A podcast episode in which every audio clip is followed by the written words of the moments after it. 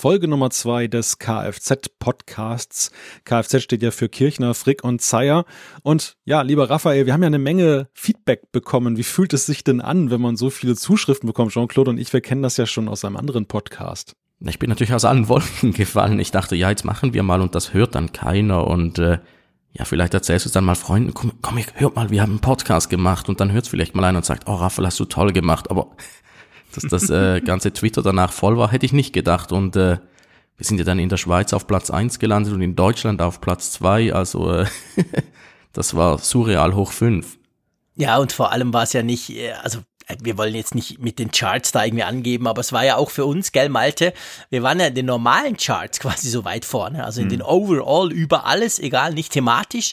Wir sind uns vom Apfelfunk natürlich gewöhnt, in den Tech-Podcast-Charts immer relativ weit oben zu stehen, aber nicht ganz generell und das ging vor allem extrem schnell und ist auch ein paar Tage geblieben war natürlich zusammenhängend mit einerseits Downloads und andererseits die, die Leute, die dann gleich ein Abo gemacht haben, damit sie die zukünftigen Folgen auch hören. Obwohl er noch gar nicht klar war in der ersten Folge oder sagen wir mal am Ende der ersten Folge, ob es weitergeht. Wenn ihr das hier hört, könnt ihr davon ausgehen, es geht weiter, aber vielleicht noch mal ganz offiziell, weil wir ja nach wie vor Zuschriften kriegen, so hey, kommt da mal wieder was oder hört ihr jetzt doch auf? Ich würde sagen, wir machen weiter, oder? Ja. Ja. Ein, ein, begeistertes Jahr von der Nordsee. Genau. nein, nein, wir machen weiter. Ja. Kfz 2, also die zweite Ausgabe dieses Mal schon.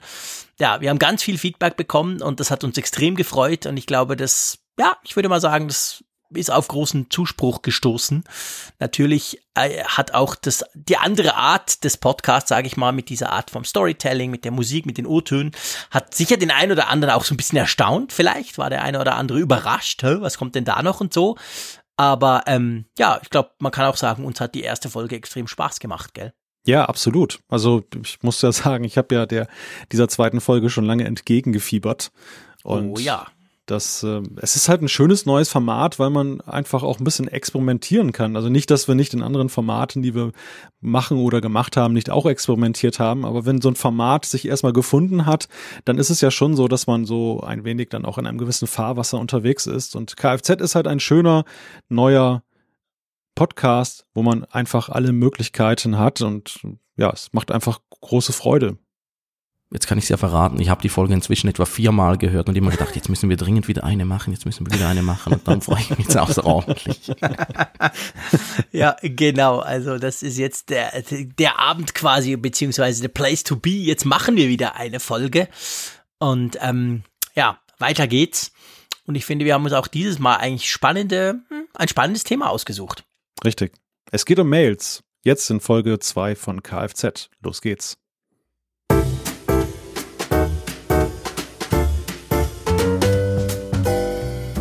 FZ, der Podcast mit Kirchner, Frick und Zeyer.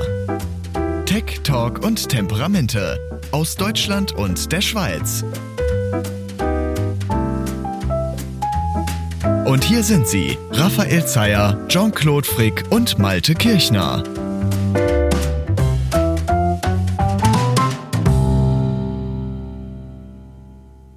Sie haben Post. Meine erste E-Mail-Adresse lautete kirchner.jsc.nord.de. Das klingt aus heutiger Sicht ja sehr kryptisch. Das war Mitte der 90er.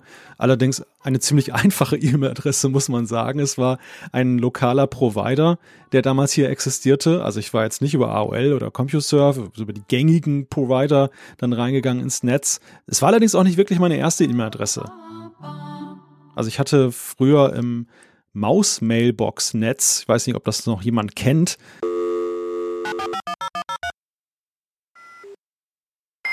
Dort hatte ich dann auch so eine kryptische Gateway-Adresse. Man konnte also von außen was reinschicken in dieses Netzwerk und es gab einen Server, der das umgesetzt. Meine erste E-Mail-Adresse war raphael at yahoo.de.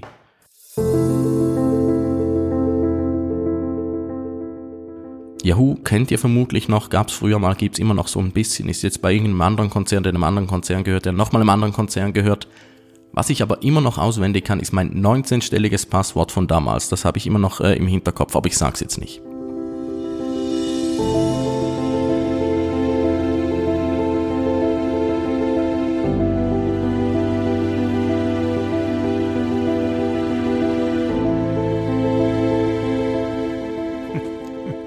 Ja, ich habe gefürchtet, äh, wo es darum ging, die, die erste E-Mail-Adresse äh, bekannt zu geben, dass ich mich natürlich da wieder als alter Sack outen muss.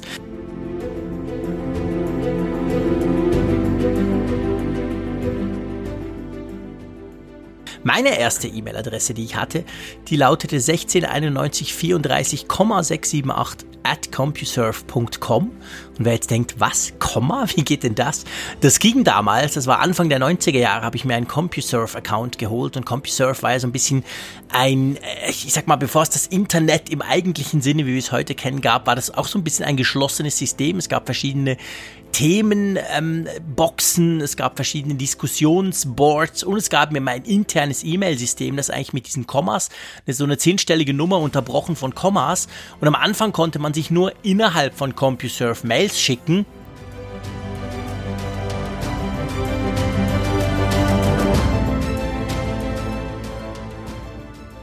Und ich kannte kaum jemanden da, darum habe ich relativ wenig Mails geschickt, aber ich war halt ein Freak und wollte das unbedingt ausprobieren. Und dann etwas später, Mitte der 90er, hat man es dann dahingehend geöffnet, dass das Komma wegfiel. Da war es einfach diese neunstellige Nummer at compuserve.com und da konnte man dann auch anderen Leuten E-Mails schicken.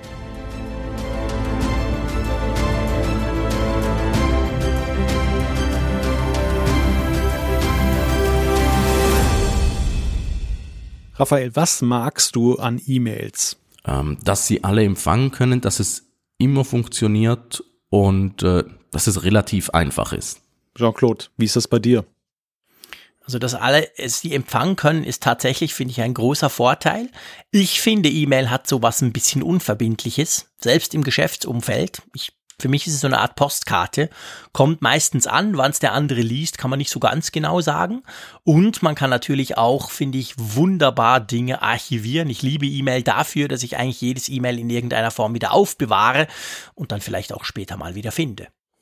Was mich an E-Mails fasziniert ist, und das ist eigentlich erst so mit den Jahren gereift, dass dieses Format, dass dieses Protokoll so völlig anbieterunabhängig ist. Also es gibt nicht die zentrale Firma, von der wir alle, alle abhängig sind, um E-Mails zu empfangen und senden zu können, sondern es ist noch so wirklich dieser Grundgeist des Internets so da drin. Natürlich muss man irgendwelche Verbindungen haben, um die E-Mail zu routen, aber im, im Grunde ist es ein sehr dezentrales System, was so in seinen Grundfesten ja auch zu dem Kerngedanken des dezentralen Netzwerks, das ja ursprünglich mal auch für Militärzwecke gedacht war, entspricht.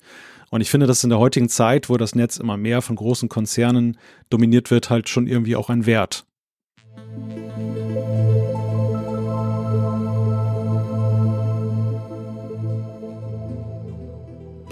Jean-Claude, was hast du an E-Mails? Also am meisten hasse ich die, äh, eigentlich ja nicht an E-Mail selber, aber ich sag mal, der Umgang der Leute mit E-Mail. Ich hasse zum Beispiel, dass E-Mail sehr oft als Messenger missbraucht wird. Das heißt, es wird da E-Mail Ping-Pong gespielt, es braucht 30 Mitteilungen hin und her, statt dass man mal kurz zum Telefon greift. Gleichzeitig, weil man, weil viele Leute das eben so ein bisschen wie so eine Art Real-Time Communication nutzen, hasse ich daran eigentlich auch, ähm, dass Leute dir eine E-Mail schicken und davon ausgehen, 15 Sekunden später, du hast sie gelesen und gleich geantwortet. Also dieses, dieses Dringliche, das in E-Mails rein äh, interpretiert wird, das ich eben gar nicht unbedingt so sehe, wo ich eben lieber zum Telefonhörer greife und das bei anderen auch erwarte, das sind die Dinge, die ich wirklich gar nicht mag. Wie sieht es bei dir aus, Raphael? Was hast du an E-Mails? Dass es so viele sind. Ich bin wirklich unglaublich schlecht im Umgang mit E-Mails, kann ich jetzt hier mal zugeben. Ich habe sogar die Hochzeit eines Freundes verpasst, weil ich sein E-Mail nicht gesehen habe. Ich hasse an E-Mails, dass sich die Technik nicht weiterentwickelt. Dass halt viele Probleme, wie zum Beispiel Werbe-E-Mails oder auch die Frage eben der, der Verschlüsselung, der Verifikation, von wem kommt etwas, dass sich dort eben keine standardisierten Lösungen durchsetzen und dass irgendwie dieses ganze System so in einem Anfangszustand verharrt, was natürlich in seiner Dezentralität auch begründet ist. Aber ich finde halt, es ist ein großes Handicap und das äh, wäre dringend dann eben entwicklungsbedürftig.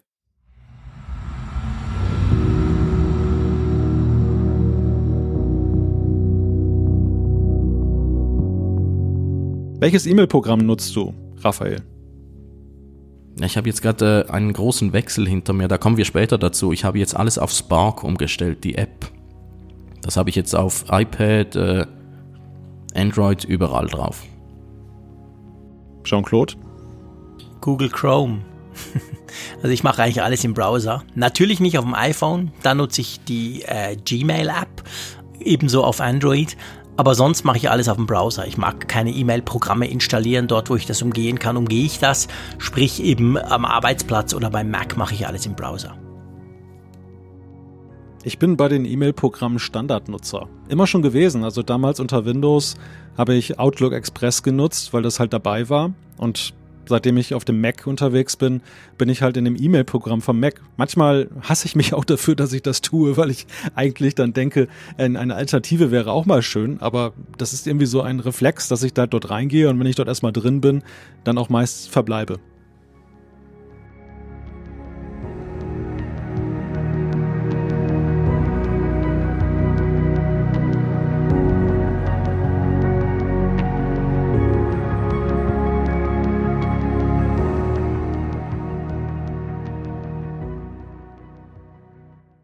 Jean-Claude Raphael, ihr hattet ja in Sachen E-Mail kürzlich großen Kummer. Ich sage nur das Stichwort Inbox. Was war denn da passiert? Google macht ja schon seit sehr lange in E-Mail, also Gmail hat jetzt gerade sein 15-jähriges Jubiläum gefeiert und ein paar Jahre später haben sie die Inbox, das hieß so aus der Taufe gehoben sozusagen. Inbox war so ein bisschen die Spielwiese von Google, wie man eben Mail besser machen könnte. Und ich glaube, man darf gut und gerne sagen, sie haben eben Mail besser gemacht und zwar in jeder möglichen Form, egal ob es ums Zurückstellen ging, ob es ums Management ging, ob es um die Darstellung ging. Es ist fast wurscht, was du nimmst. Es war einfach fantastisch. Es war der, der ich, ich sag mal, es war wirklich der Himmel auf Erden in, in Sachen E-Mail. Gab eine App dafür natürlich, selbstverständlich für Smartphones oder eben im Browser, so habe ich es vor allem genutzt. Und am Tag, wo Apple das iPhone 10s vorgestellt war, der Raphael und ich waren notabene dann in Cupertino, haben uns das angeguckt und genau da, fünf Minuten nach der Pressemitteilung von Apple, also da, wo wirklich die ganze Welt zu Apple geguckt hat, hat Google mal schnell gesagt, hey übrigens, wir stellen dann Inbox ein im April. Und ich habe damals im äh, September in Cupertino in Kalifornien, in dem Moment, wo das rauskam, oder eine halbe Stunde später, die Inbox-App gelöscht und habe mich gezwungen, auf Gmail zu gehen, weil die beiden waren schon immer kompatibel. Also man hatte alle E-Mails immer in beiden Systemen. Das hat Google so gemacht. Und es hat mich unendlich genervt, monatelang. Aber ich wusste genau, es wird mich ja im April noch viel mehr nerven. Also höre ich lieber gleich in dem Moment auf, auf wo das bekannt gegeben und, und spiele nicht noch ein halbes Jahr damit rum und denke immer, wow, wie, wie toll das wäre, schade, hört's auf. Der Raphael, der hat's genau anders gemacht, gell? Du hast den großen ja, Switch genau. jetzt erst gerade vollzogen, als dir wirklich sozusagen Google bei Inbox den Strom abgedreht hat. Ich war wie dieser Partygast, der bleibt, bis man ihn rausschmeißt. Ich habe wirklich gehofft, dass Google das vielleicht irgendwie noch weiterlaufen lässt und nicht sagt, aber ja, jetzt hat's mich auch erwischt, jetzt bin ich inboxlos und ich habe es wirklich für alles genutzt. Es war so großartig. Ich hatte den Überblick in Mails. Ich hatte keine Unordnung mehr. Ich habe meine Mails bearbeitet. Ich hatte teilweise sogar Inbox Zero. Ich hatte es bei meinem Büromail, ich hatte es bei meinem Privatmail. Es war unglaublich toll. Wirklich, endlich hat E-Mail Spaß gemacht und dann schalten Sie mir das ab. Und das Schlimme ist eigentlich, muss man vielleicht noch sagen, ähm, wer jetzt denkt, ja, aber es gibt ja Gmail, was, was heult ihr denn da rum? Am Anfang war es wirklich so, dass Inbox ganz viele unglaublich tolle Features hatte, die die Gmail überhaupt nicht hatte. Dann, als sie gesagt haben, sie stellen es ein, haben sie versprochen, ja, aber das kommt alles zu Gmail. Keine Panik, wir bauen das alles ein.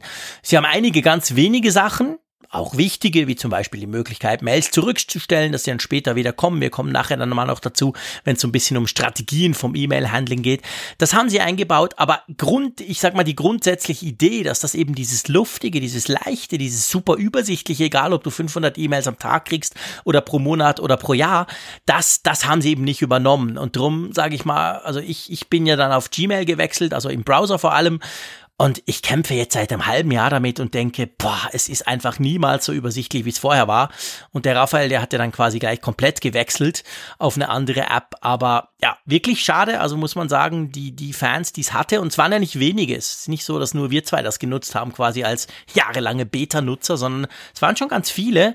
Und wenn man so im Web geguckt hat, also ich sag mal, das hat jetzt Google nicht unbedingt so gut getan, auch vom Image her, oder Raphael? Was meinst du?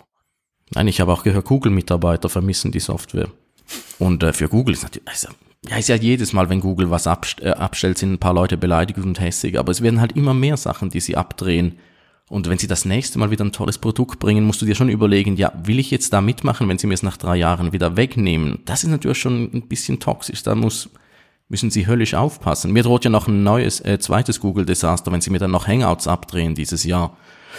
Also da ist äh, meine Laune dann wirklich im Keller, aber äh, ja, jetzt ohne Inbox, äh, also nur schon Gmail sieht einfach nicht annähernd so schön aus wie Inbox. Ach, da, Völlig unübersichtlich. ja, und wenn du so ein E-Mail-Messi bist wie ich, ist alles noch viel schlimmer. Wie wirkt das auf dich, Malte? Du hörst da zwei, zwei wirklich Verliebte in eine App, die es nicht mehr gibt, in ein System, das abgedreht wurde. Du hast es nie genutzt. Wie, wie tönt das für dich? Sagst du jetzt einfach, hey, ich weiß gar nicht, was ihr für Probleme mit E-Mails hat. Ich habe das nie gebraucht. Ich komme auch so klar. Ja, nie genutzt ist nicht richtig. Ich habe es tatsächlich in mehreren Anläufen auch getestet, okay. bin allerdings nie dabei hängen geblieben und ähm, ja, konnte mich dieser Faszination nicht so anschließen, wenngleich ich natürlich den positiven Ansatz darin gesehen habe, dass man eben E-Mail weiterentwickelt, dass man eben viele Management-Funktionen, die halt normale E-Mail-Clients vermissen lassen, dann da integriert. Und ja, ich, ich, kann, ich kann euch ein bisschen verstehen, aber gleichzeitig weiß ich halt auch nicht, ob das so der goldene Weg war. Mhm. Ja, äh, das ist die große Frage. Ich meine, Google hat natürlich immer gesagt, hey, Inbox ist quasi ein experimentelles, ist, ist quasi, salopp gesagt, eine Beta-Version der E-Mail und eben nicht wie Gmail für den Massenmarkt. Ich fand zwar immer, es war eigentlich auch zugänglicher, wenn du jetzt keine Ahnung von Gmail hattest oder das so nie genutzt hattest, fand ich Inbox immer eigentlich zugänglicher als eben Gmail. Ähm, Google sah das anders, darum haben sie es abgestellt. Ihre, ihre offizielle quasi äh, Kommunikation heißt, ja, hey, es ist ja jetzt alles in Gmail drin und Gmail ist sowieso the one and only. Ähm, that's it. Wir haben nur diesen Skin weggemacht quasi. Ähm, ja, also ich meine, wir werden uns daran gewöhnen, machen wir uns nichts vor. In einem halben Jahr habe ich wahrscheinlich vergessen, wie cool das war. Aber in dem Moment, wo es halt ist, ja, beziehungsweise bei mir ist es schon ein halbes Jahr her, ich habe es immer noch nicht vergessen. Okay, vielleicht in einem Jahr. Beim Raphael dauert es ja noch ein bisschen länger, weil der den Switch erst gerade vollzogen hat. Aber ähm, ja, ähm, das war halt schon, war schon hart und hat, aber eigentlich hat es einen gezwungen, Raphael, muss man sagen, sich wieder mit E-Mail zu beschäftigen. Oder mit E-Mail-Clients, sagen wir es mal so, oder? Ja, davor hat mir gegraut. Ich hatte wirklich keine Lust, mich mit E-Mail-Clients auseinanderzusetzen. Erst dachte ich mir, ach komm, dann nimmst du halt Gmail, aber das kommt einfach nicht in Frage. Das mag ich sowas von gar nicht. Dann habe ich mir überlegt, ich nehme einfach, äh, wie Malte das macht, die Standard-Mail-App auf dem iPhone und äh, bei der sehe ich nicht, wo die Mails sind und da ist alles äh, nicht äh, strukturiert und da wird alles nicht zusammengefasst. Das Ganze hat mich dann dazu getrieben, etwas zu machen, was ich wirklich nicht gerne mache. Ich habe jetzt eine dritte Partei-App genommen, die heißt Spark. Und äh, eigentlich möchte ich nicht, dass meine Mails noch bei jemand anderem durchsausen, aber äh, die App macht ziemlich genau das, was Inbox gemacht hat. Und so habe ich jetzt praktisch Inbox zurück und äh, bin viel, viel glücklicher und äh, vermisse Inbox viel, viel weniger, aber so im Hinterkopf ist immer so ein bisschen dieses, ach, warum hat mir das nicht Google gemacht? Warum muss ich jetzt meine Mails nochmal über eine andere äh, Partei laufen lassen? Was, was genau macht denn Spark, was dir so gefällt? Es fasst E-Mails zusammen. Warte, ich mach mal meinen Spark auf, dann kann ich dir äh, erzählen, wie das aussieht. Du hast oben, oben sind die Privatmail, das sind die wichtigen. Da kam jetzt gerade eins von irgendeinem Asiaten, was nicht wichtig ist, aber sonst sind es die wichtigen. Live-Test. Dann unten hast du Benachrichtigungen, dass er erzählt mir irgendwie Dropbox, dass sie was geändert haben, dass eine neue Testflight-Demo kam. Dann habe ich eine Box für Newsletter, da sind alle Newsletter drin. Dann sehe ich, oh, den Newsletter will ich schon lange nicht mehr, den schmeiße ich eh raus.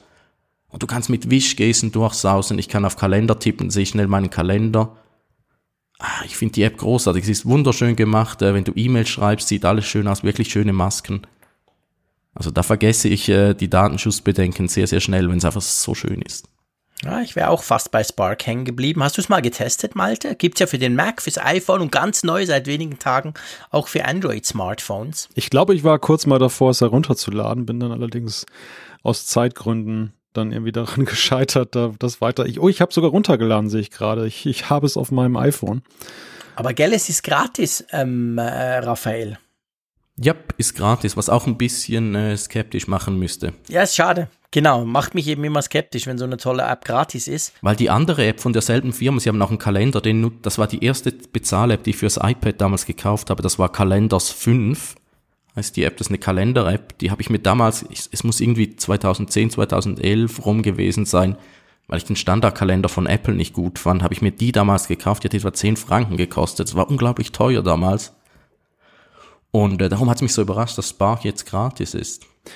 Aber ist das vielleicht auch so eine Sozialisierungsfrage? Ich habe bei mir damals festgestellt, dass der Reiz von Inbox gleichzeitig mir auch ein Graus war. Also ich fand es irgendwie klasse, das, was Raphael beschrieben hat, ja auch bei Spark, dass du eben Newsletter zum Beispiel gleich gruppiert hast und eben nicht dann so einen großen E-Mail-Haufen hast, den du dann durcharbeiten musst, sondern schon so eine Art Vorsortierung. Gleichzeitig bin ich aber so sozialisiert, dass ich die Chronologie liebe. Also, dass ich, ich brauche einfach dieses, diesen Nachrichtenstream, dass ich den chronologisch durchgehen kann. Das war am Ende immer das, was mich immer wieder zurückgetrieben hat. Das ist lustig. Ich, ich habe es kürzlich jemandem erzählt, ich nutze E-Mail oder, ja doch eigentlich E-Mail praktisch wie Twitter. Und auch bei Twitter nutze ich den algorithmischen Feed. Wenn ich sehe, ist gut, wenn ich es nicht sehe, ist halt Pech. Ich bin da wirklich inzwischen äh, so verzweifelt mit E-Mails, dass ich es wirklich einfach, wenn ich eins verpasse, naja, dann ist es halt weg. Da habe ich wirklich jedes Bedürfnis nach äh, Chronologie äh, verloren. Und diese Verzweiflung rührt daher, weil du so viel bekommst?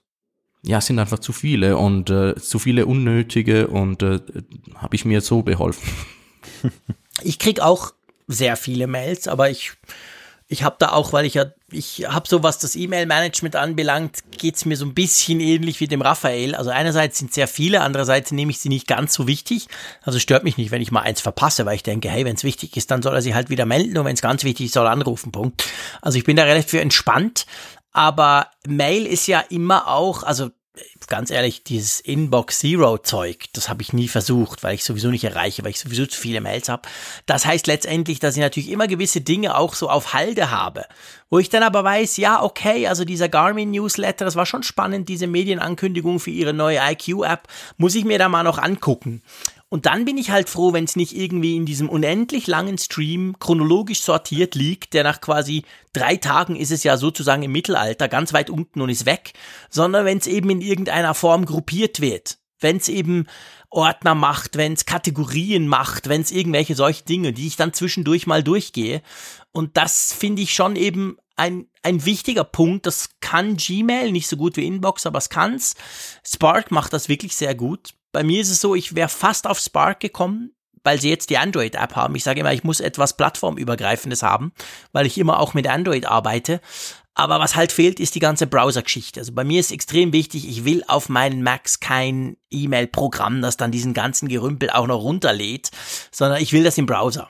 Und dadurch, durch dieses quasi auf allen Plattformen da zu sein und dann noch Browser für Desktop, lande ich zwangsläufig bei Gmail, weil ich sage einfach mal, es gibt nichts anderes das genau diese Kategorien erfüllt. Und darum bin ich jetzt quasi von Inbox zu Gmail zurückgegangen, habe mich arrangiert, bin aber weniger zufrieden, als ich das vorher war. So muss man das vielleicht sagen. Das ist ja übrigens auch noch eine ganz interessante Entwicklung, finde ich, bei der E-Mail, wenn man mal so die Jahre zurückverfolgt und relativ früh auch schon dabei war, dass die E-Mail immer mehr auch in die Cloud gegangen ist. Also ganz am Anfang, so mein erster E-Mail-Account, das war tatsächlich noch klassisch dieses POP3-Protokoll.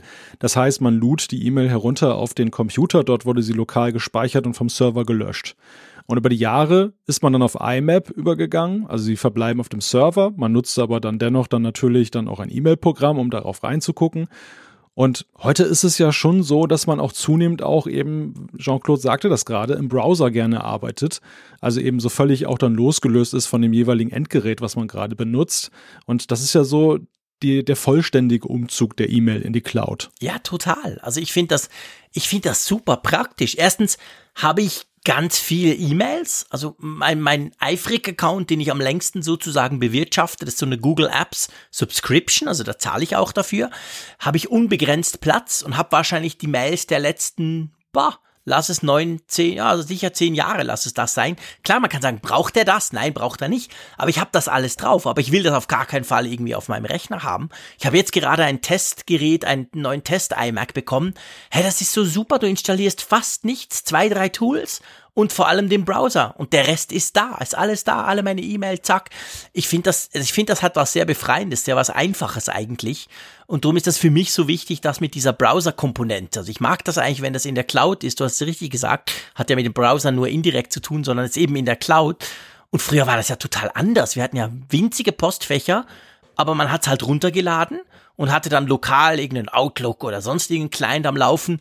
Der hat dann so ein lokales PST-File erstellt. Das durfte dann auch mal größer sein, aber das Postfach an und für sich war ja am Anfang noch so klein. Wenn du mal drei Wochen in die Ferien gingst, war das unter Umständen ja danach voll.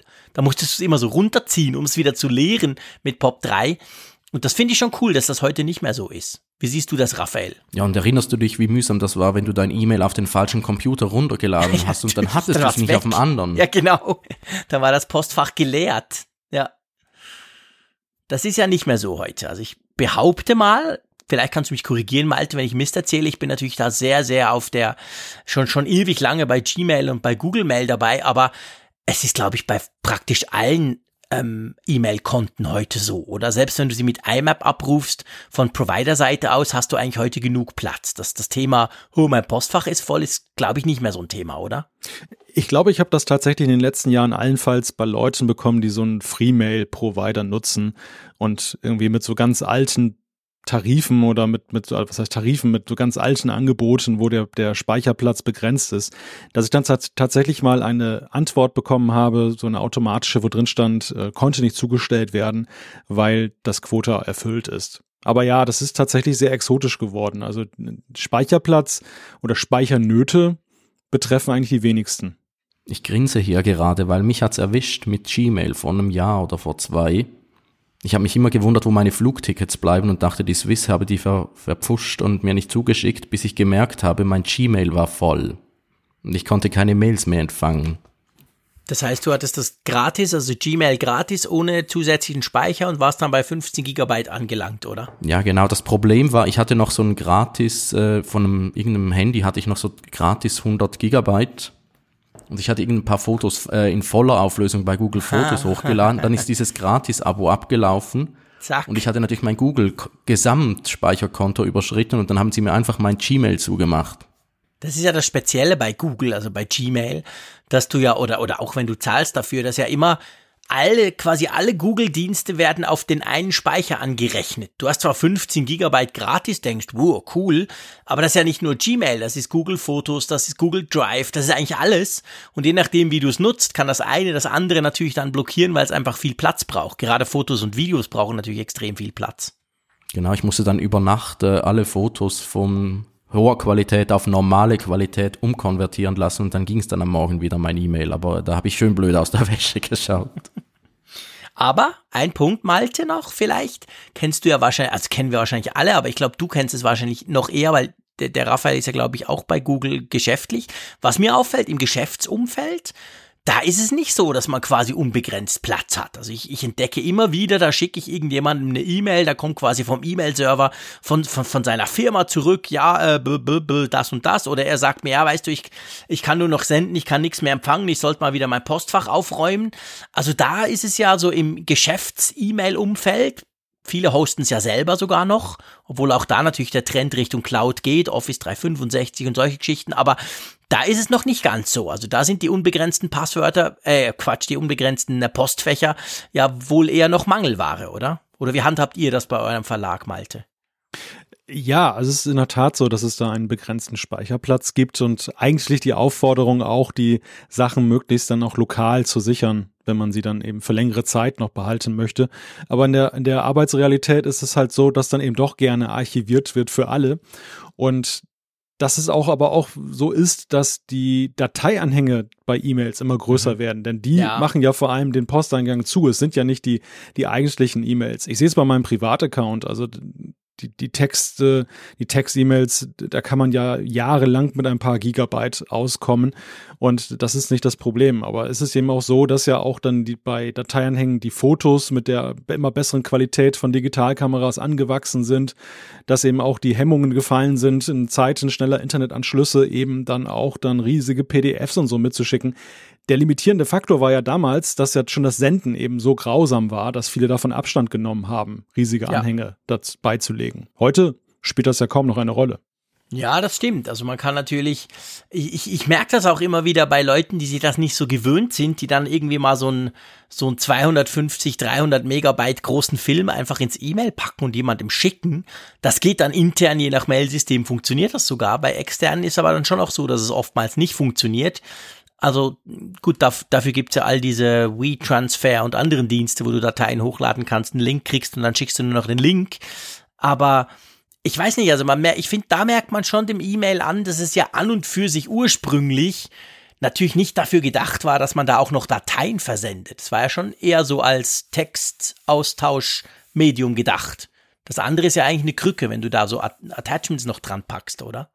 Ja, ist eigentlich grausam, weil ja eben diese Attachments auch codiert werden und dadurch mhm. dann ja an Größe, an tatsächlicher Dateigröße nochmal enorm zunehmen. Also man verschickt ja immer viel mehr, als man müsste. Und das ist, das zählt für mich auch zu den kuriosen Dingen der, der E-Mail und dieser fehlenden Weiterentwicklung. Es gibt ja durchaus Ansätze, zum Beispiel Apple macht das ja auch mit Mail Drop, heißt das, glaube ich, dass man da eine Datei im Grunde nicht dann in der E-Mail beilegt, sondern sie wird auf einem Apple-Server gespeichert und in der E-Mail ist ein Link integriert, sodass man am anderen Ende dann die Datei dann runterladen kann. Aber kurioserweise hat sich das, finde ich, bislang noch viel zu wenig durchgesetzt. Es wäre eigentlich praktischer. Wie machst du das, Raphael, wenn du Attachments verschickst? Äh, die hänge ich eiskalt an die E-Mails ran. Ich verschicke mir äh, hin und wieder, ist es, nicht, ist es nicht möglich, anders zu lösen. Da muss ich äh, mir Fotos selber mailen und äh, da verschicke ich mir dann schon manchmal äh, E-Mails so in der Nähe von 50 Megabyte oder so. Ist nicht ideal, aber ist relativ pragmatisch und einfach. Ja, ich glaube, das ist genau der Punkt. Ähm, Malte, du hast ja vorhin gesagt, die haben sich nicht durchgesetzt. Es müsste eben super einfach sein. Das gleiche ist ja so ein bisschen mit der Verschlüsselung auch. Wir kommen vielleicht nachher noch dazu. Wenn das so super easy wäre, ein kleines Knöpfchen, ich muss mich um nichts kümmern, der andere auch nicht, dann würde man es ja machen. Aber ich sag mal, auch das, Attach das Attachment Handling ist halt super praktisch in der E-Mail. Du klickst da oben drauf, du fügst das ein oder Drag and Drop, schiebst es direkt ins Fenster und vergiss es und raus geht's. Und alle anderen Lösungen sind komplexer oder komplizierter. Also da hat noch keiner so eine, vor allem eine übergreifende Lösung gebastelt. Ich meine, wenn Apple was macht, ist das cool, aber geht das dann auch mit dem, Typen, der nur mit Linux und Gmail im Browser irgendwie hantiert. Das ist ja immer so ein bisschen das Problem bei diesen Lösungen. Das sind dann manchmal Insellösungen. Ja, und das Problem ist halt auch, dass der Markt langsam zu ist, weil die meisten Leute haben jetzt ihr E-Mail-Konto und wollen nicht nochmal ein neues. Da hat niemand so ein großes Interesse dran, wirklich was rundum Neues zu machen. Und äh, rundum neu war ja Inbox und das hat Google ja auch wieder zugemacht. Ja. Ja, ich denke, das große Problem ist aber tatsächlich eben auch bei der fehlenden Weiterentwicklung der E-Mail, dass es keinerlei Verständigung gibt der Großen, darauf mal etwas gemeinsam zu machen. Denn es ist ja genau richtig, wie du sagst, Jean-Claude, dass am Ende so einfach das vielleicht in der Apple-Welt ist, dann dieses Mail-Drop zu benutzen, so wenig ist es eben dann vorhanden bei anderen Clients und damit ist es dann eben völlig uninteressant für die Masse der Menschen. Und das, das ist, glaube ich, so das größte Handicap, dass, dass man eben auch bei anderen Dingen, Verschlüsselung und, und äh, das Sicherstellen von Identitäten, dieser mhm. Nachweis, dass eine E-Mail wirklich von dem Absender ist, all diese Probleme, die ja daher rühren, dass man sich damals auch teilweise gar keinen Begriff davon gemacht hat, was mit diesen E-Mails dann später mal getrieben wird, dass die eben nicht gelöst werden können, weil es dann einfach nicht diesen ja, diese, diese übergreifende Adaptierung dann gibt dieser Sachen. Es erschöpft sich immer so in Kleinteiligkeit, in Insellösungen und es wird niemals diese kritische Masse erreicht, die nötig wäre, um das dann eben dann breit auszurollen, dass auch der Letzte irgendwann sagt, ich muss jetzt mal meinen E-Mail-Server da aktualisieren oder eben einen, den, einen Client aktualisieren. Ich glaube, da fällt E-Mail seine Universalität quasi auf die Füße wieder. So schön das ist, wir haben ja alle am Anfang gesagt, toll am E-Mail ist, man kann sie jedem schicken. Jeder kann es empfangen. Ich muss nicht gucken, hat der die richtige App, hat der WhatsApp drauf oder irgendwas anderes, sondern ich schicke eine E-Mail, das kommt bei dem an, völlig wurscht, was der für eine App und für einen Provider nutzt.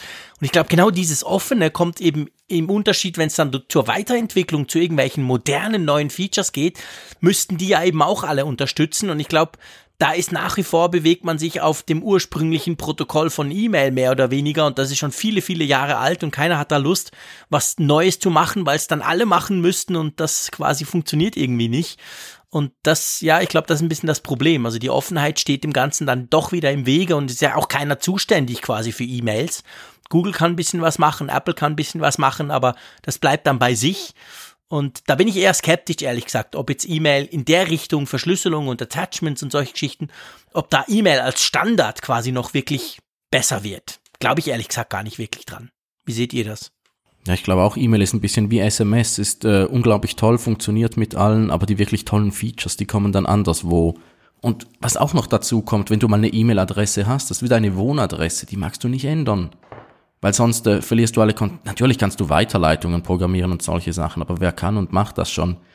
Das ist auch ein großes Hindernis. Ein Handyvertrag kannst du wechseln und du hast ja deine Nummer noch, aber du kannst ja nicht das E-Mail wechseln und die Adresse behalten. Oder abgesehen eben von Weiterleitungen, aber das ist ja zu aufwendig.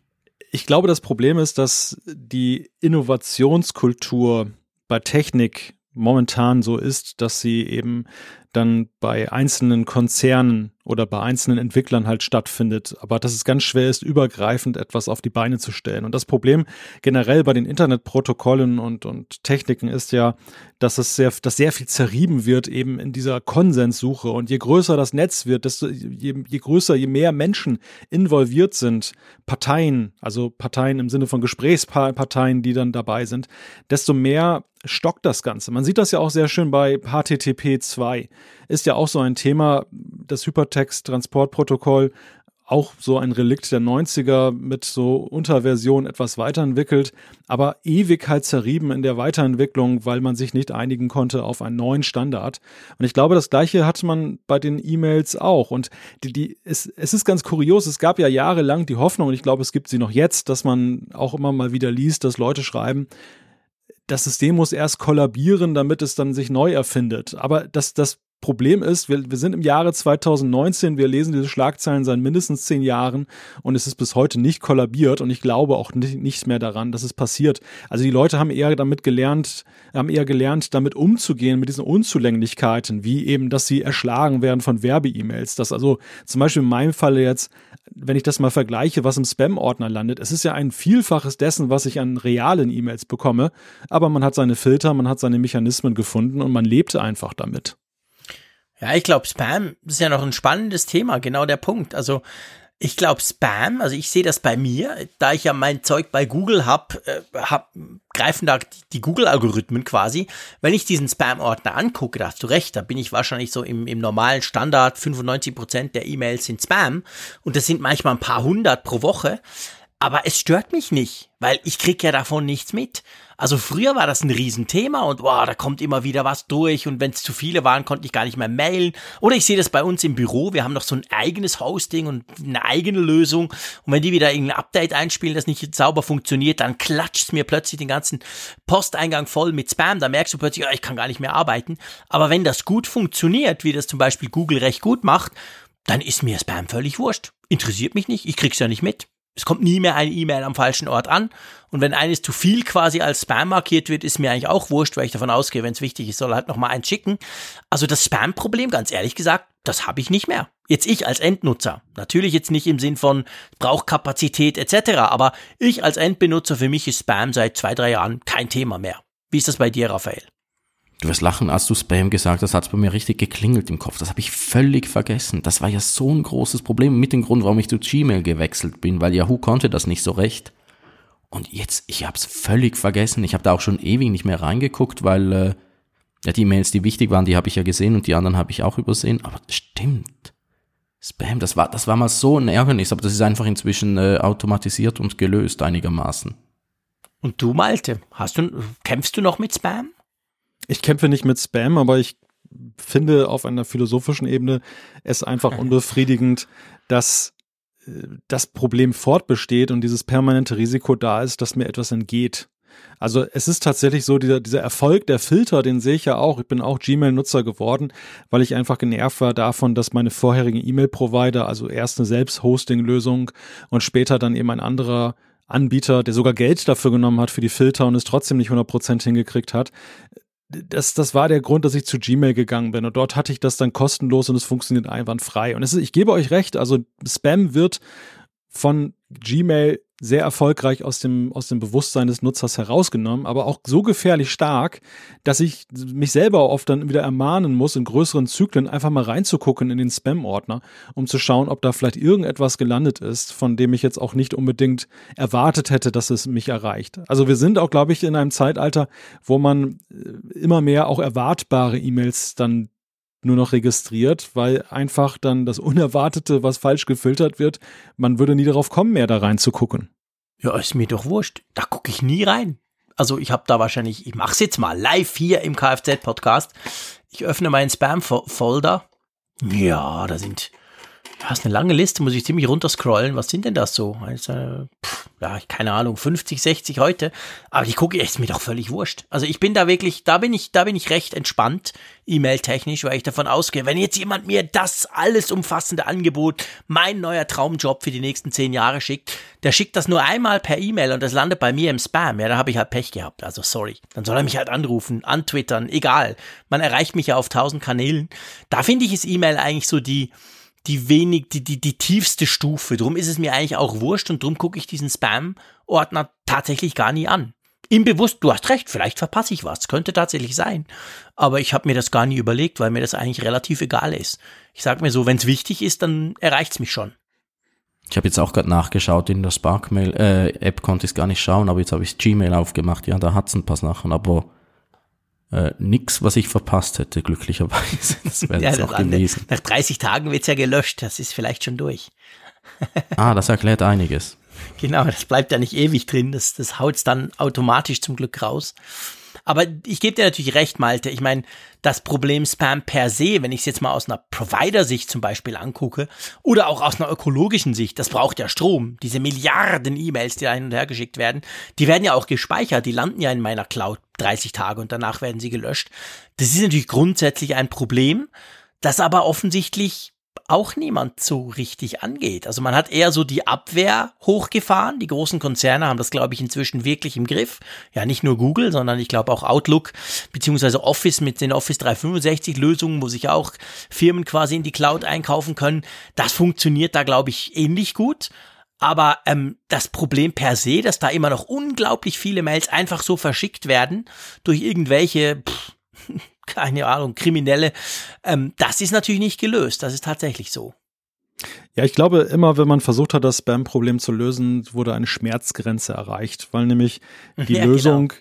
auf der Absenderseite, wenn man wirklich verifizieren will, ist ein Absender echt, muss man eigentlich weg von einem offenen System zu einem geschlossenen. Und das ist etwas, was so dieser Grundphilosophie der E-Mail so widerspricht. Und deshalb sind alle diese Ansätze irgendwo immer im Keim erstickt. Es gab ja diverse Sachen, ja auch ähm, im Grunde E-Mail im E-Mail was, was dann versucht wurde, dass dann eben Systeme aufgestellt wurden. In Deutschland gab es ja auch so ein paar, wo dann auch amtliche Post damit zum Beispiel eben verschickt werden sollte, wo man dann wirklich diese, diese Probleme, diese Defizite des Protokolls ausgeglichen hat, dass man wirklich verifizieren konnte, dass es ein Absender und genauso konnte der Absender auch verifizieren, dass seine Nachricht gelesen wurde. Ich meine, diese Empfangsbestätigung bei E-Mails ist ja auch ein Witz, eine, eine optionale Sache, wird nicht von jedem E-Mail-Client unterstützt. Also die E-Mail gilt ja als Postkarte des Internets. Jeder kann eigentlich drauf gucken, während sie verschickt wird. Und dennoch schreiben die Leute Sachen drauf, die man nicht draufschreiben sollte. Ja, ja, das stimmt natürlich. Das, das, das ist noch ein anderer Punkt. Also äh, in, in Richtung Verschlüsselung, das ist wahr. Ich, ich, also ich sehe es auch wie die Postkarte und schreibe, ja, also ich sag mal, äh, natürlich im Geschäft wahrscheinlich, also in der Firma schreibe ich ab und zu natürlich auch heikle Dinge, die man sich überlegen müsste. Ich sag mir dann, ja, aber ist ja nur intern, das bleibt ja bei uns. Wir haben noch einen Server in der Firma quasi. Aber ähm, grundsätzlich ist E-Mail natürlich total unsicher. Das ist definitiv so, das, das war es immer. Und auch da, das wäre ja auch so eine Weiterentwicklung. Wir haben über Attachments gesprochen, über Spam. Ähm, die Verschlüsselung, das wäre ja auch was Tolles, wenn das mal einer hinkriegt, dass es einfach so funktioniert. Ist aber nicht so, weil technisch schwierig. Jetzt kommen natürlich die Freaks, die sagen, ja, aber es gibt ja Pretty Good Privacy und all die tollen Tools. Da sage ich, ja, was kann ja niemand bedienen. Selbst ich muss lange überlegen und wenn ich mit dem Malte will, müssen wir uns vorher noch drei Stunden lang abstimmen. Dann können wir uns da mal eine verschlüsselte E-Mail schicken. Das kann es ja eigentlich auch nicht sein. Damit erreichst du die Masse definitiv auch nicht. Also auch da, Verschlüsselung, mache ich nicht, brauche ich nie. Brauchst du das, Raphael? Machst du das ab und zu? Nein, weil ich, äh, ich bin faul und bequem und äh, wenn, wenn ich mal mit jemandem äh, sehr, sehr äh, sicher sprechen möchte oder schreiben möchte, dann wechsle ich einfach aufs Handy und nehme äh, einen von meinen sicheren Messengern und dann bin ich auf der sicheren Seite. Aber äh, bei E-Mail habe ich es komplett aufgegeben, da äh, noch irgendwie auf Verschlüsselung zu setzen, ist mir einfach zu mühsam. Und du, Malte? Wenn du eine Investigativgeschichte hinter den Dünen hast, schickst du sichere Mails rum? Nein, ich mache das genauso wie ihr zum einen muss ich da unterscheiden noch zwischen beruflich und privat. Also diese PGP-Lösung könnte ich beruflich gar nicht einrichten, ohne dass das dann durch die IT dann auch erstmal gemacht wird und privat bin ich bei Raphael, ist es mir einfach zu aufwendig. Ich glaube, es gab vielversprechende Ansätze damals eben auch Verschlüsselung zu integrieren, indem man eben so eine Art Plugin-Lösung mit PGP machte. Aber am Ende ist es halt auch daran gescheitert, dass die E-Mail-Clients es ja, überwiegend gerade diese Standard-Clients, die viele verwenden, nicht dann vernünftig unterstützen oder gar nicht unterstützen. Und damit ist das Verschlüsselungsthema in den Hintergrund gerückt und in der Tat verdrängt worden eben durch die Messenger, die ja eben mit viel einfacheren Methoden werben, dass ich mit Leuten halt eben verschlüsselt in Kontakt treten kann. Ja, ich glaube, das ist der entscheidende Punkt. Es gibt heute eben Alternativen, die wir ja noch vor 10, 15 Jahren gar nicht hatten. Also da war es ja wirklich ein Thema, E-Mail war der One and Only Kommunikation, wenn du jetzt nicht zusammen sprechen wolltest quasi. Aber heute haben wir ja ganz, ganz viele Möglichkeiten. Und ich glaube auch, dass die Messenger dort, die ja mit, mit Sicherheit werben, da gibt's ja einige, ähm, die das quasi sicher versprechen zu tun, dass die natürlich gerade in dem Bereich Verschlüsselung wahrscheinlich E-Mail viel unattraktiver gemacht haben und dadurch natürlich letztendlich auch für jemanden, der jetzt findet, so, jetzt baue ich mal eine coole, einfach zu bedienende E-Mail-Verschlüsselung, für den macht es auch unattraktiver, wenn du weißt, die Leute können ja auch einen sicheren Messenger verwenden, also können sie sich per E-Mail kurz mal beschnuppern und danach wechseln sie auf den Messenger. Ich glaube, das lässt auch nicht hoffen, dass da irgendwie die super-duper Lösung noch kommt, oder? Ich habe jetzt gerade nachgeschaut, ich habe mir mal Proton Mail noch installiert, das haben mir ein paar Leute immer empfohlen, aber ich habe es äh, nie wirklich ausprobiert. Musste ich mal nachholen. Ja, also Google. So eine Schweizer Verschlüsselungslösung. Genau. Die gilt das besonders sicher, aber äh, ja, genau. Ich habe das auch mal ausprobiert. War im Verhältnis zu PGP was einfacher in der Tat aber trotzdem natürlich nach wie vor halt, ja, halt mit mehreren Schlüsseln etc., verschiedenste Passwörter, also so ganz ohne ist es dann auch wieder nicht. Ich meine, selbst Gmail hat ja angefangen vor, hm, ich bin nicht ganz sicher, einem Jahr oder so, kannst du ja verschlüsselte E-Mails schicken. Also du hast ja im Gmail, im Browser, hast du ja diesen Modus vertraulich aktivieren. Da kann ich jetzt vertraulich aktivieren, ich kann sagen, wann es abläuft. Ich kann auch einen Sicherheitscode dazu generieren und dann kann ich das quasi schicken und dann muss ich halt dir, Raphael zum Beispiel, einfach noch das Passwort sonst irgendwie zukommen lassen und dann wird das sicher verschickt. Und du kriegst das dann, du kriegst einfach einen Link, den du aufmachst, wenn du nicht selber Gmail nutzt, im Browser.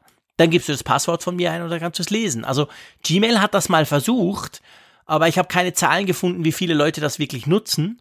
Und ich wage ich mal zu nicht behaupten, mal, dass es das gibt. Ja, siehst du gut. Also ich wage mal zu behaupten, wahrscheinlich nutzen es die wenigsten, weil es halt eine Option unter vielen.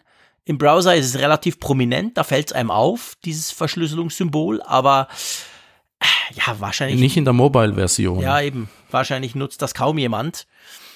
Also, aber immerhin, also die haben mal was gemacht, die haben mal gesagt, okay, wir bauen das ein. Das ist erst ungefähr ein Jahr her aber ich, behaupte mal, dass das wahrscheinlich die wenigsten wirklich nutzen. Ich wusste bis gerade auch gar nicht, dass es das gibt. Das ist sehr faszinierend. Hm. Wie, wie seht ihr denn eigentlich diese Sache? Es gibt ja auch immer wieder Medienberichte, dass der Tod der E-Mail ist gekommen. Die Messenger, insbesondere solche Systeme wie Slack, lösen dann die E-Mail ab. Man kann ja durchaus messen, dass ja das E-Mail-Volumen schon durch so Team-Messenger-Lösungen wie Slack dann vielerorts abgenommen hat. Aber ist das wirklich eine, eine gangbare Alternative? Wie seht ihr die Zukunftschancen der E-Mails mit den Problemen, die wir jetzt ja skizziert haben? Ich habe das auch mal geschrieben, ungefähr in die Richtung und habe dann eine Grafik äh, machen lassen mit meiner E-Mail-Nutz. Ich habe äh, bei einem bisschen dubiosen äh, Nutzer meine, mein Gmail-Konto angegeben und der hat dann äh, ausgerechnet, wie viele Mails ich pro Jahr verschickt habe und da konntest du schön sehen, wie es jedes Jahr weniger wurden. Aber ich glaube nicht, dass es ganz verschwindet, dass es das ist ja eine schöne Theorie des Medienwandels. Es verschwindet ja nie etwas ganz. Alles bleibt irgendwo in der Nische doch hängen. Schallplatten, äh, Audiokassetten. Ja, und E-Mail wird auch erhalten bleiben. Da bin ich überzeugt. Aber es wird halt einfach, äh, ich glaube schon, es wird immer weniger werden, solange es, äh, und wenn Slack und Co. immer besser werden, wird halt immer mehr dahin fließen. Ja, ich glaube natürlich, dass in der im Prinzip, und darum begrüße ich eigentlich so, so Slack und solche, ich meine, Slack zum Beispiel ist ja, ist ja der klassische Business Messenger. Wir hätten ja auch WhatsApp jetzt einwerfen können hier. Aber Slack ist ja genau da angetreten, weil ja doch E-Mail auch immer noch im Business-Umfeld, im Geschäftsumfeld ja noch, sag ich mal, viel wichtiger ist. Ich behaupte mal, es gibt wahrscheinlich den einen oder anderen Privatmenschen, der einfach per WhatsApp kommuniziert und im Büro eben E-Mails schickt. Also es gibt sicher Leute, die zu Hause praktisch keine E-Mail brauchen. Im Geschäft aber braucht es ja sicher jeder. Und da ist es ja, finde ich, eigentlich einerseits praktisch, dass man mit Slack so quasi diese, hey, kommst du schnell einen Kaffee trinken, sag mal, bist du morgen Nachmittag eigentlich da und dieses ganze zwischenkommunikative Zeug, wo man nicht zwingend E-Mails schicken muss und dem anderen seinen Posteingang damit verstopfen, wenn man das so ein bisschen auslagert. Gleichzeitig hat ja auch diese, all diese Messenger haben ja diese Realtime-Komponente, so nach dem Motto, blub, hey, da ist was, oh, muss ich gleich reagieren, was ja E-Mail eigentlich so nicht hat. Also ich nutze eben nicht so und darum ärgere ich mich immer, wenn andere das erwarten, aber ich habe all diese Push-Nachrichten beim E-Mail alle deaktiviert, weil ich finde, das, für das gibt's eben Messenger. Also diese Trennung, finde ich, macht Sinn und die wird sicher dazu führen, dass generell weniger E-Mails verschickt werden. Aber ich meine, schaut euch euren Alltag an, wie viel gerade auf Arbeit, wie viel E-Mails ihr noch verschickt oder bekommt. Also ich glaube, E-Mail als System, als Kommunikationsform, die wird uns wahrscheinlich noch ziemlich lange erhalten bleiben. Ja, und ich finde, dieses Thema wird auch viel zu stark quantitativ einfach nur betrachtet ja. und nicht qualitativ. Also die Frage, was mache ich denn weiterhin damit? Es ist ja relativ einfach, ein großes Volumen an E-Mails abzubauen, indem man diese ganzen Einzeiler-E-Mails dann einspart. Wenn das eben effizienter über einen Messenger läuft, dann klar, dann nimmt meine E-Mail-Nutzung um ein Vielfaches ab, wenn ich das vorher exzessiv betrieben habe. Aber es das heißt ja trotzdem nicht, dass ich die E-Mails nicht dann doch noch qualitativ nutze für bestimmte Dienste, wo ich dann gar nicht jetzt so unmittelbar eine Alternative in Betracht ziehe. Ich sehe das sehr stark am Thema E-Mail-Newsletter. Also ich finde es faszinierend, dass E-Mail-Newsletter immer noch so eine große Nachfrage genießen, weil das auch, glaube ich, so eine Art Rebellion gegen den Algorithmus ist, der sonst überall in vielen Diensten unterwegs ist. Also ich mhm. vertraue nicht mehr Facebook mit seiner Timeline und seinen fiesen Algorithmen. Ich, ich traue auch nicht Twitter mit der Algorithmusansicht. Dort hätte ich aber immerhin die Möglichkeit, dann chronologisch zu sortieren, gleichwohl eben auch dann wiederum mit der Begrenzung des Formats, mit der Länge. Und da ist eigentlich die E-Mail, da hat sie ihre Lücke und ich glaube, die wird sie auch noch lange behalten, dass man eben bestimmte Formate über die E-Mail abwickeln kann, wo man einfach als Nutzer sich sicher sein kann, sie erreicht mich, es sei denn natürlich der Spamfilter schlägt zu, aber man hat eben dann das volle Volumen und eben die Verlässlichkeit der Zustellung. Ja, weißt du, wenn man das, wenn das alle so machen würden, diese, diese schöne Trennung, ich sag mal, bleiben wir mal im Geschäftsumfeld, qualitativ schicke ich E-Mails und so diese zwischenmenschliche Kommunikationskomponente lagere ich zum Beispiel in Slack oder irgendeinen so Business Messenger aus. Das wäre ja klasse. Was ich feststelle bei uns zum Beispiel in der Firma, wir haben vor einem Dreivierteljahr Slack zusätzlich eingeführt zur E-Mail quasi. Ich stelle aber fest, dass es im Prinzip so ist, aber dann plötzlich der eine schreibt, hey, cool, komm, wir gehen nachher Kaffee trinken und übrigens hier ist noch der Link zu deinem File. Und das landet dann in Slack. Und wenn ich dann übermorgen überlege, wo war jetzt das? Der hat mir das doch geschickt. Dann habe ich eigentlich jetzt das Problem, dass ich zwei Tools mindestens durchsuchen muss. Ich muss einerseits mein Outlook, das ich auf, auf Arbeit habe, durchsuchen. Und andererseits kommt mir dann in den Sinn, Moment, da war doch noch was im Messenger, genau. Also diese Vermischung, finde ich, macht es für mich dann eigentlich eher wieder komplizierter. Aber wenn sich jeder an diese Regeln halten würde, die man da, die ja jede Firma für sich aufstellen kann, dann fände ich, wäre es definitiv super praktisch, weil dann würde nämlich mein Postfach ich sag mal, auf die qualitativen Dinge ähm, so ein bisschen reduziert werden. Aber es ist eben nicht so. Es wird dann trotzdem immer vermischt. Da ist das eine mal im einen und im anderen und so. Und am Schluss heißt es, ich muss einfach zwei Tools monitoren. Und das finde ich eigentlich eher schade. Ja, das ist eines meiner Argumente gegen Slack. Es ist einfach ein weiteres Silo. Kurze Einzeilen-E-Mails kann ich genauso gut schreiben wie kurze Einzeilen Slacks, aber äh, wir haben große Slack-Fans bei uns in der Firma. Ja, ich, ich, ich, also ich, ich finde eben eigentlich, dass diese Messenger, man sollte sie dafür nutzen, wo sie eigentlich da sind, nämlich dieses Schnelle, weißt du? Also ich meine, wir sind ja jetzt während der Aufnahme, der eine sitzt in St. Gallen, der andere in Bern, der Malte hinter der Düne in Wilhelmshaven. Wir sind ja quasi einerseits audiotechnisch zusammengehängt, wir haben ja auch einen Messenger am Laufen und der ist ja eigentlich gedacht dafür so im Sinn von, hey, mal schnell so, wollen wir jetzt noch das? Also so diese Schnellkommunikation, die ich eigentlich im E-Mail eben nicht praktisch finde. Aber ich glaube, es ist schwierig, sich daran zu halten, weißt du? Und dann wird's tatsächlich komplizierter. Ja, ich bin gefürchtet für meine schnellen E-Mails. Da steht dann manchmal nur, ja, super, fantastisch, bravo. Genau, so ein Quatsch. Hasse ich ja. immer, lösche ich immer gleich wieder. ja, ja, genau. Das größte Problem, glaube ich, bei E-Mails und bei allen anderen Kommunikationstechniken ist der Faktor Mensch. Die mangelnde Kommunikationskultur. Klar. Ja, ich genau. stelle das auch mal wieder fest, eben in solchen Gruppenmessengern, dass eben mangelnde Disziplin und auch das fehlende Nutzen dieser Möglichkeiten der Rubrizierung zum Beispiel, dass das eben dazu führt, dass eben dann Kommunikation schnell vermüllt. Also Slack ist ja auch nichts anderes als eben dann ein, eine Kommunikation via E-Mail, wenn ich jetzt zum Beispiel nicht diese verschiedenen Channels auch dann tatsächlich proaktiv einsetze und alles in den Allgemein-Channel oder per se in den falschen Channel reinposte.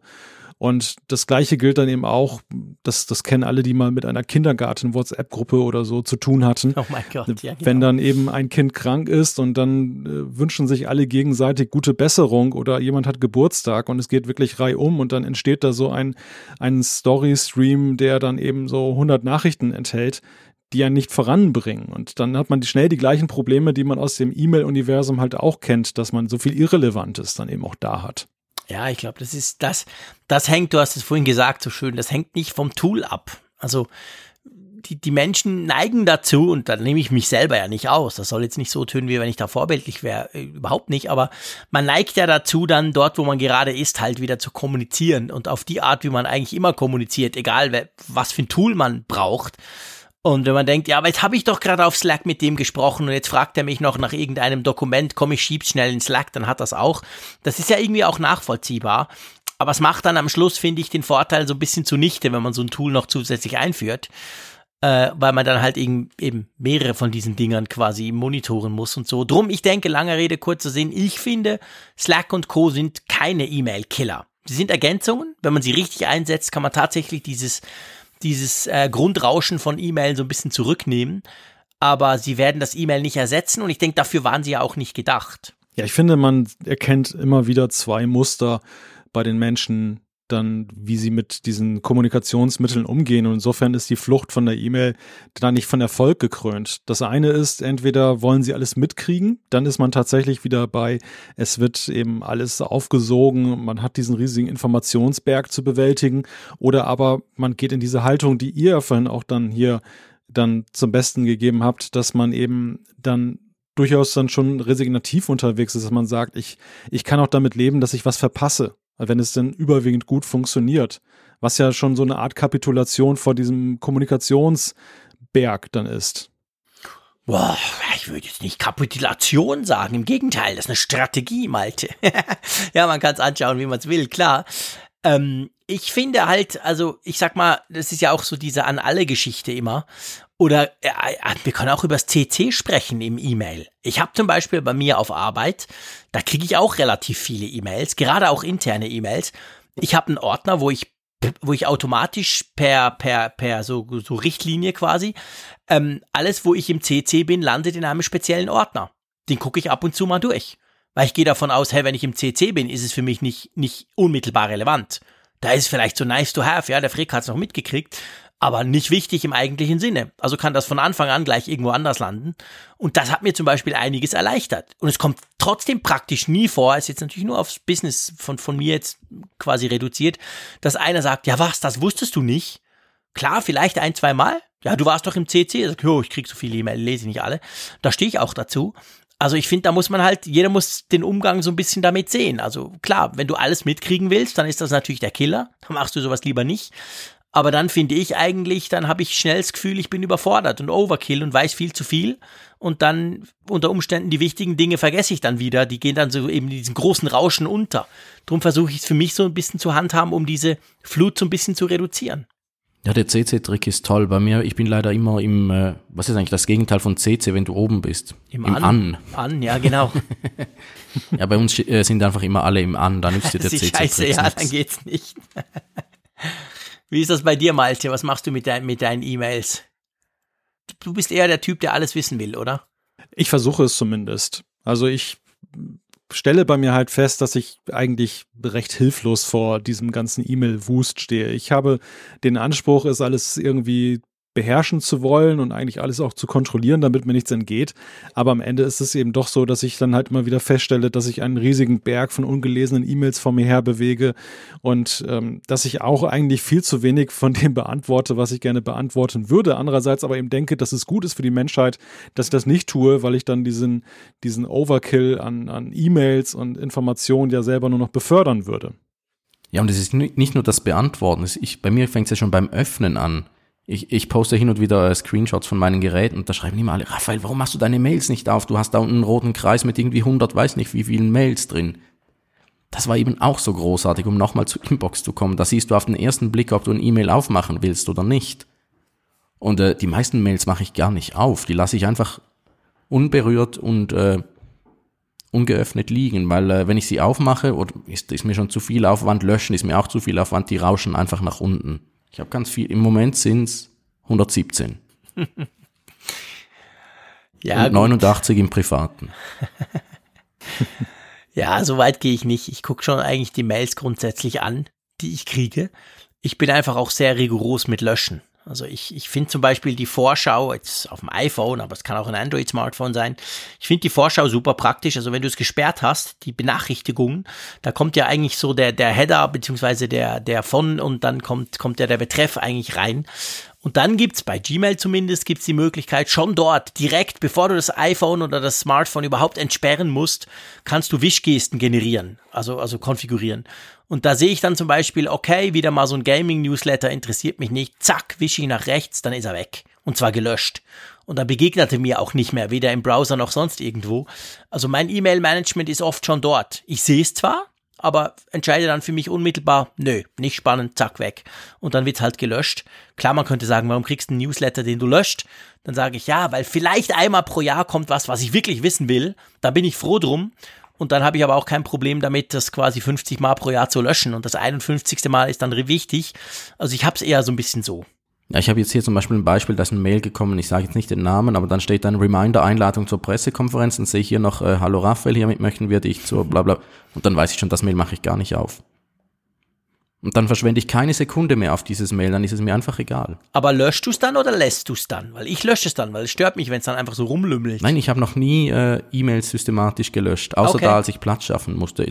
Das ist mir auch zu viel Aufwand. Ich lasse sie einfach wegsausen. ich, lange, ich, ich berühre nur oder ich bearbeite nur die Mails, die wirklich wichtig für wichtig halte. Da sehe ich zum Beispiel eins. Unser Webvideo-Team hat mir geschrieben, ja, das mache ich jetzt auf, siehst du, und dann steht da for your information, muss ich weit runtersausen und da steht, ah, sie wollen ein Video machen vom Galaxy Fold. Okay, cool. Und da weiß ich, das ist wichtig. Und das hat sich jetzt gelohnt aufzumachen. Das, und dann schaue ich schon, was als nächstes kommt. Ja.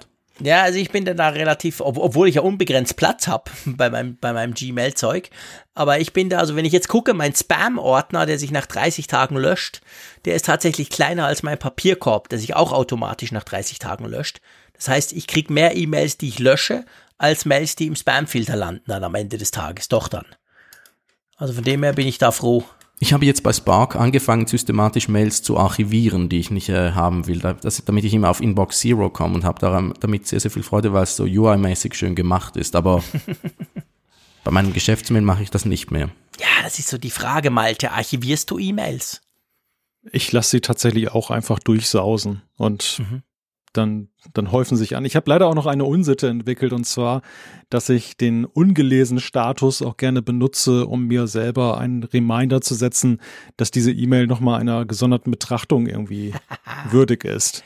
Also, dass ich, ich, ich setze alles auf gelesen, von dem ich dann von vornherein denke, das ist jetzt irgendwie Newsletter, den liest du eh nicht.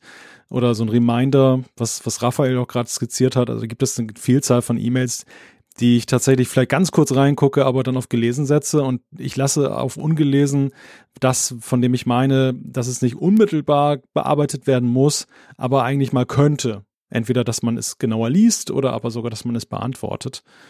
Ja, und das ist halt wirklich eine Unsitte, die dann zu schnell zu dreistelligen Zahlen führt. Siehst du, da habe ich eben die Zurückstellen-Funktion, genau für diesen Punkt. Und die habe ich bei Inbox kennen und lieben gelernt vor vielen Jahren schon. Die zum Glück ist in Gmail rübergewandert. Also man kann ja eine E-Mail quasi sozusagen zurückstellen. Da kriegst du dann, kannst du sagen, wann. Und dann zum Beispiel jetzt habe ich Ferien, da kriege ich eine E-Mail, wo ich weiß, ich muss jetzt nicht reagieren, ist nicht irgendwie dringend, da will nicht einer was, aber ich will dann vielleicht was, ich will beantworten oder ich will dann vielleicht das sogar mal noch lesen.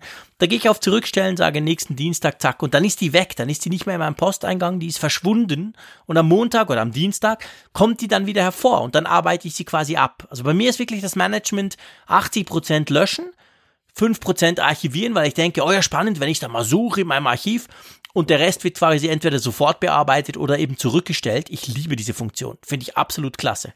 Ja, wobei das eine Funktion ist, von der ich denke, dass sie vor allem für den geschäftlichen nutzen halt extrem gut ist, weil da weiß ich halt, dann habe ich Zeit, sie zu bearbeiten. Also jetzt habe Ja, ich zum genau. Beispiel einen Tag voller Termine und morgen ist es besser und dann kann ich sagen, okay, morgen möchte ich die wieder vorgelegt bekommen. Bei meinen privaten E-Mails ist das tatsächlich keine Option, weil ich weiß ja nicht, wann ich die Zeit habe, zum Beispiel den wunderbaren Newsletter von Prantl jetzt nochmal intensiver zu lesen oder wann ich dann eben dann mal die Muße habe, dann noch abends eine E-Mail dann zu beantworten, die etwas mehr Zeit braucht. Das ist so ein bisschen das Dilemma und da habe ich noch keine gute Lösung gefunden. Bei mir war eben der schlaue Trick, ich habe bei Inbox immer die E-Mails nach Ort zurückgestellt. Dann habe ich immer äh, Sachen, die ich privat wichtig fand oder die ich in Ruhe lesen wollte, habe ich gesagt, zeig mir die, wenn ich wieder am Bahnhof Zürich bin. Dann von da fahre ich nach St. Gallen. Habe ich immer nach äh, Dienstschluss bin ich den Zug gestiegen und dann kamen alle Mails, die ich mir in Ruhe anschauen wollte. Das war super toll. Ich weiß nicht, ob das bei Gmail wieder geht. Nee, das geht leider nicht. Das war Kannst du wirklich nur in der zeitlich Tat, ja, du zurückstellen? kannst nur zeitlich. Das war eine coole pfui. Funktion, die habe ich auch oft genutzt. Also im Sinn von, wenn ich dann in der S-Bahn sitze Richtung Büro, dann kommen die nochmal, da kann ich mit ein paar schon mal anfangen. Das war sehr praktisch, da gebe ich dir recht. Das haben, das haben sie nicht eingebaut wieder. Schon wieder was, was fehlt. Wobei ich muss jetzt sagen, und das muss ich jetzt gerade so ein bisschen, ich, ich weiß nicht, also ich, ich habe eigentlich keine privaten E-Mails. Tönt jetzt komisch, aber meine Familie e-mailt nicht. Meine Frau schickt mir grundsätzlich ähm, iMessage. Wir, haben, wir, müssen nicht unbedingt e-mailen zusammen. Und sonst, der Rest ist eigentlich geschäftlich. In irgendeiner Form. Also ich, ich habe auch nicht privat oder die 90 Prozent der Journalisten schreiben mich auf mein Eifrig-Konto an, andere nutzen mein Geschäfts-Comparis-Konto. Äh, ist mir eigentlich wurscht, spielt eigentlich keine Rolle. Also ich habe tatsächlich, muss ich sagen, keine privaten E-Mails, darum habe ich wahrscheinlich den Punkt gar nicht. Hast du schon, aber du ignorierst sie vollständig. Das sind die, Wahrscheinlich. tau die tausenden E-Mails, die du zum Beispiel bei deinem privaten Podcast bekommst. Ja, da war doch mal was, genau. Ja, wobei das, Ja. das zähle ich jetzt tatsächlich Richtung Geschäft. Also was heißt Geschäft? Aber das ist einfach, das ist auch, du schickst mir was, hey, wir wollen das und das, wollen wir das machen? Dann überlege ich mir, habe jetzt gar keine Zeit, aber hey, Samstagmorgen, cool. Die Kids haben was vor, ich nehme mir um 10 Uhr Zeit, dann stelle ich es auf 10 Uhr, um 10 kommt's wieder. Also da, da, da rechne ich mir natürlich dann die Zeit eigentlich so ein. Egal, ob es privat ist oder, oder nicht, weißt du? Ja, ich dachte jetzt eher an die Feedback-E-Mails, die man dann mitunter bekommt und die ja dann eher so, ja, ein Spaß stimmt. sind, dass man sie beantwortet. Und ich Dort glaube, das ist, nicht. Da funktioniert es nicht, ja. das ist halt so das Dilemma, weil in, in E-Mail ist natürlich auch das gesamte Leben versammelt. Also von der Arbeit wirklich, die natürlich den Bärenanteil ausmacht, hin aber eben auch zu vielen Dingen, die sich dann nochmal in so verschiedene Unterprioritäten gruppieren. Natürlich würde ich jetzt eine E-Mail von, von dir, die jetzt organisatorischer Natur ist oder aus der Familie mit einer Priorität bearbeiten, gegenüber jetzt zum Beispiel der reinen Hobby-E-Mail, die jetzt aus einem Podcast erwächst, die ich natürlich trotzdem wertschätze, aber die natürlich in meinem Tagesablauf dann eben nicht den Wert einnehmen kann, den ich zum Beispiel im Job habe. Mhm. Ja, also eben, ich, ich glaube, die, die Frage ist halt, jeder, jeder, ich, ich meine, jeder muss ja so ein System finden, wie man damit irgendwie umgeht. Du machst es mit gelesen, ungelesen Status, ich mache es mit zurückstellen, was oft auch heißt, ich lege es mir auf den Abend, weil ich sowieso jeden Abend noch ein paar Stunden irgendwie am Computer sitze und dann kommt das quasi wieder und erinnert mich. Also ich glaube, da, da gibt's nicht, ich weiß nicht, da gibt's nicht den perfekten Workflow, glaube ich. Kann es gar nicht geben. Wie machst du das, Raphael? Ja, ich bin ein großer Fan der Fähnchen und äh, der Pin, wie, wie nennt man das auf Hochdeutsch, der, dieser Pinnadeln da. Die nutze ich immer. Wenn, wenn eine Mail wirklich wichtig ist und ich keine Lust habe, es sofort zu machen, dann mache ich ein Fähnchen oder eine rote Pinnadel, je nach Software, wo ich äh, dran sitze, hin. Und ich schaue jetzt mal. Und dann sortierst du zwischendurch nach diesen Fähnchen oder, oder?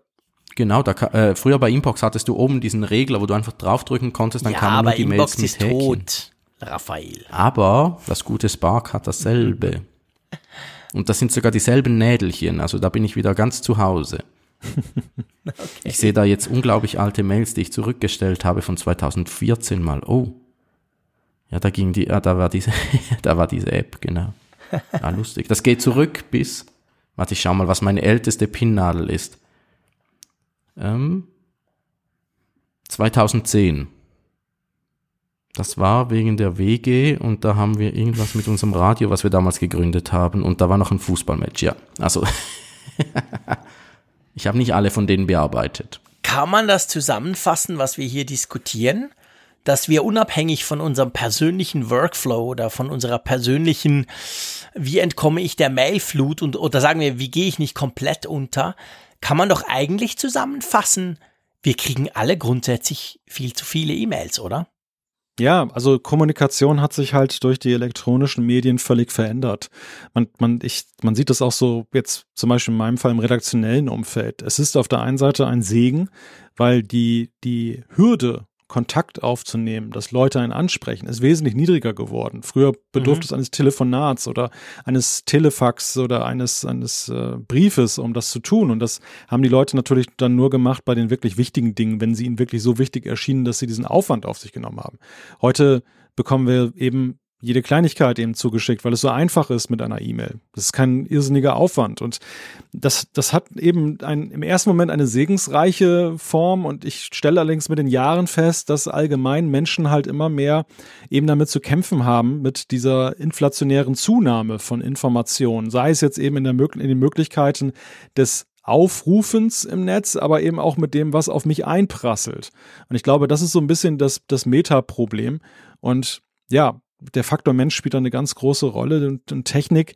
Also ich glaube, eure Faszination für Inbox hat natürlich auch schon was damit zu tun, in der in der Faszination darin, das zu bewältigen, diese, ja, ja. diese Werkzeuge, die eben Google da erfunden hatte oder zumindest dann komprimiert nutzbar gemacht hat, dass ich eben dann ein, ein Stück weit wieder den, den besseren Überblick habe und damit umgehen kann. Und das ist eigentlich etwas, was uns allen, glaube ich, auf irgendeine Weise fehlt. Ja, definitiv. Also es ist, es ist, ähm, ich glaube, dass, dass das Wichtige vom weniger Wichtigen vom Unwichtigen zu trennen, das ist ja generell, könnte man jetzt philosophisch argumentieren, ist ja generell eine Herausforderung bei allem. Aber bei E-Mail ist das natürlich ganz plakativ ein Problem, weil wir ja so viel Unwichtiges bekommen, aber eben auch gleichzeitig quasi genau gleich unberechenbar von der Zeit her auch ganz viel Wichtiges und das irgendwie auseinander zu dröseln, ohne dass das Unwichtige das Wichtige überdeckt oder man da das Falsche tut oder die zu viel Zeit fürs Unwichtige aufwirft. Ich glaube, das ist die große Herausforderung. Und ich meine, auch Inbox hat das nicht perfekt gemacht, machen wir uns nichts vor. Aber es hat halt so gewisse Hilfestellungen äh, einem gegeben, die ganz praktisch waren. Ja, es war eine gute Notlösung, würde ich sagen. Es war, mhm. perfekt war es bei weitem nicht. Da war mal irgendein wichtiges Mail plötzlich in den Benachrichtigungen und dann entdeckt du es Wochen später. Aber äh, so das Prinzip eines, äh, na, wie soll ich E-Mail-Butlers oder so, der, der, der halt wirklich kommt und sagt, lieber Raphael, guck, die sind die wichtigsten, schau dir die mal zuerst an, den Rest kannst du dir nachher anschauen. Das finde ich unglaublich wertvoll und das hätte ich unglaublich gerne noch ein bisschen besser, als ich es jetzt schon habe. Ja, auch so was, was halt lernt. Irgendwo, was so ein bisschen merkt, aha, wenn der Frick mit dem Malte mailt, ist es wichtig für ihn oder für den Malte. Und da gucke ich mal, wo ich das einsortiere. Da muss ich was da, damit tun. Wenn jetzt dummerweise in einer Stunde, wo er nicht guckt, gerade zwölf Mails reinkommen. Also das war ja auch so eine Komponente. Da, da war noch so eine gewisse Lernfähigkeit dabei. Ich weiß gar nicht, ob die bei Gmail auch drin ist. Vielleicht ist sie drin, aber ich bemerke sie weniger. Aber das war ja auch so ein Punkt. Also quasi, es war nichts gegeben. Es konnte jederzeit was geändert werden oder irgendwie, er hat ich hatte das Gefühl, er lernt so ein bisschen. Und ich hoffe schwer, dass sie zumindest diesen Algorithmus irgendwie noch rüber gerettet haben. Ja, es hat E-Mail ein bisschen menschlicher gemacht, weil der Unterschied, äh, wenn jemand an meinen Pool kommt, dann sehe ich von weitem A, wer es ist und B, ob es wichtig ist. Und bei E-Mail kommen ja alle gleich rein. Die sehen alle gleich aus. Da ist ein Namen oben dran, ein Betreff und dann irgendein Text unten dran. Das ist viel, viel aufwendiger, die äh, zu triagieren. Wir brauchen einen digitalen Vorkauer. ein Butler. Der Butler hat mir gefallen von Raphael. Wir brauchen einen digitalen Butler. ja, so stelle ich mir das vor. C3PO. Genau. Kümmer dich mal, schau mal. Aber Vorkauer wäre auch nicht so schlecht, da hast du recht. Einer so, so ein Gatekeeper eigentlich, oder? Mit allen Gefahren, die das natürlich wieder hat. Wir haben vorhin über Algorithmus gesteuerte Geschichten. Malte, du hast gesagt, Twitter und Facebook ist definitiv nicht das Gelbe vom Ei. Also die Gefahr hätten wir natürlich schon. Dass der dann findet, nö, das ist jetzt gerade nicht wichtig, das stelle ich jetzt mal zur Seite. Ja, und ich, ich glaube auch, dass es durch die viel gepriesenen sozialen Netzwerke also die aus der, der Sicht vieler Leute es vereinfachen, wieder Relevantes von Irrelevantem zu trennen, ähm, dass die Herausforderung eher noch größer wird. Denn dort, dort hat man natürlich durch die vielen Kanäle, Gruppen, Seiten dann noch viel mehr, was man eigentlich im Auge behalten müsste, was aber eben, und da sind wir wieder bei dem Spam-Thema, dass das dass einem dann einfach entgeht, weil man es gar nicht mehr auf dem Radarschirm hat. Also die, es wird vermeintlich einfacher, aber das Grundproblem, das zugrunde liegende, ist eigentlich das gleiche. Ja, und da haben wir im Ansatz jetzt schon fast die Überleitung zur nächsten Folge. Dürfen wir das schon verraten eigentlich oder habe ich jetzt schon zu viel verraten? Ein kleiner Teaser ist erlaubt. Weil eben äh, E-Mail ist ja nur die eine Seite der Medaille. Wir müssen unbedingt auch über die zweite Seite dieser Medaille sprechen und das sind dann die Messengers. Genau, wir haben ja schon ziemlich immer wieder jetzt ein bisschen auch hier in dieser Folge über Messenger gesprochen. Aber wir haben uns gedacht, die nächste Folge dreht sich dann ausschließlich darum, egal ob private Messenger, ob geschäftliche Messenger, ganz generell die Kommunikation über eben diese vielen Tools, die wir da zusätzlich noch dazu gekriegt haben, neben E-Mails. Da werden wir das nächste Mal drüber sprechen. Genau. Da würde ich sagen, machen wir einen Punkt in diesem Kfz-Podcast Nummer zwei zum Thema E-Mails. Und wie immer seid ihr herzlich eingeladen, wenn ihr zugehört habt, uns eine E-Mail zu schreiben. Wir geloben auch, sie dann zur Kenntnis Wir zu nehmen sie auch. und nicht einfach wegzuixen. Die E-Mail-Adresse ist info at techtalktemperamente.com.